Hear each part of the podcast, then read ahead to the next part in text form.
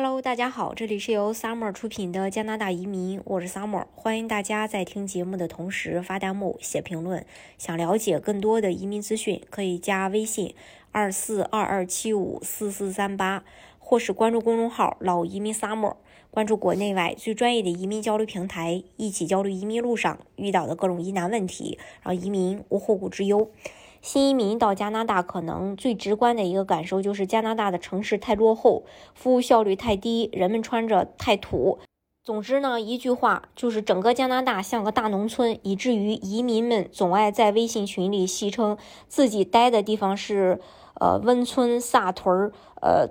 土狼屯儿。呃，这样的感受呢，不是没道理的。比如最直观的城市建设，即使像加拿大多伦多这样的国际大都会，高楼就集中在市中心的一小块区域，数量、高度和现代化程度完全没法跟北京、上海比。放到国内，也就是个呃三线城市的水平吧。而更多的加拿大中小型城市或者温哥华、多伦多的非中心区域，那看起来真的是像农村，三层楼都少见，大多都是一层或者两层的居民。公交系统也是大家抱怨的集中地，大多数公交每半个小时才有一班，还经常不准时，错过了就像在寒风中再等一个世纪。那地铁呢，只是在少数几个城市存在，而且一大半地铁是建在地上的，线路更是用一个手就能数得清。高铁就更不用说了，没有人见过。加拿大的公路也看着寒酸，百分之九十九的公路是单车道或者双车道，你极少的能够体验三辆车并排驾驶的场景。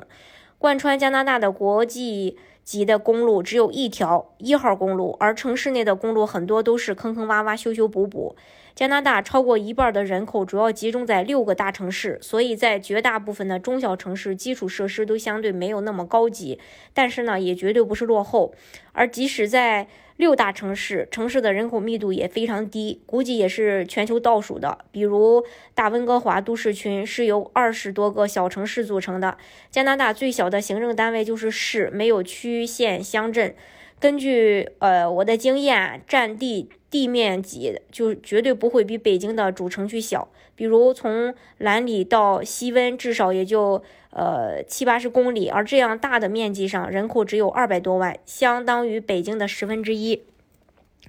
加拿大虽然在全球各国 GDP 排名第九，绝对的发达国家，但加拿大同时又是一个偏左的国家，财富都在老百姓手里，小政府穷得叮当响。三级政府中呢，联邦负责外交、军事、金融、司法以及国家财政转移等等；省政府呢，负责医疗、公共福利、社会保险、劳动力市场，还有高速公路，还有与联邦共同负责移民系统。市政府呢，则负责呃市民的公共设施、社区公路、垃圾、道路、房屋规划。所以在加拿大，一般看到的公共设施大多都是由市政府掏钱兴建的，而市政府几乎唯一的收入来源都是房产、土地税，有限的预算投入到巨大的道路兴建上，那就。呃，提呃提进剑肘了。而就像我们之前提到的，加拿大城市人口密度极小，市民大多住独立屋，城市面积和道路里程相比其他国家更高。儿童乐园呢，也是让很多新移民第一天到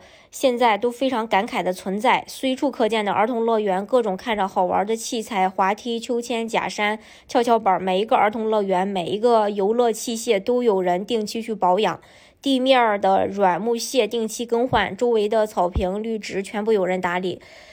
说说加拿大的土，毫不夸张的说，我觉得美国和加拿大是世界上穿衣最不讲究的两个国家。最典型的例子就是不讲究名牌，不崇尚奢侈品，而且乱穿衣，穿的再破再怪也不会有人多看一眼。当然，也不能否认，在大城市的 CBD 还是有很多衣着光鲜亮丽的职场人士的，但在绝大多数的场合，穿衣真的是太随便了。这里的道理呢，也不难理解。人们不需要通过穿着甚至车房来彰显自己的地位，不是不虚荣，也一样有攀比。只不过大家比的是谁在体育锻炼上更有毅力，谁家的花园更漂亮，谁家的房车是自己手工 DIY 的，谁家在森林或海边有度假屋，谁家的生活方式更健康。说起来土，可能是加拿大真实的状态。呃，大家喜欢这样的生活吗？当然，移民加拿大的方式有很多种，大家可以根据自己的实际情况来选择最适合您的项目，拿到身份。今天的节目呢，就给大家分享到这里。如果大家想具体的了解加拿大的移民项目的话，可以加微信二四二二七五四四三八，或者是关注公众号“老移民 summer”，关注国内外最专业的移民交流平台，一起交流移民路上遇到的各种疑难问题，让移民无后顾之忧。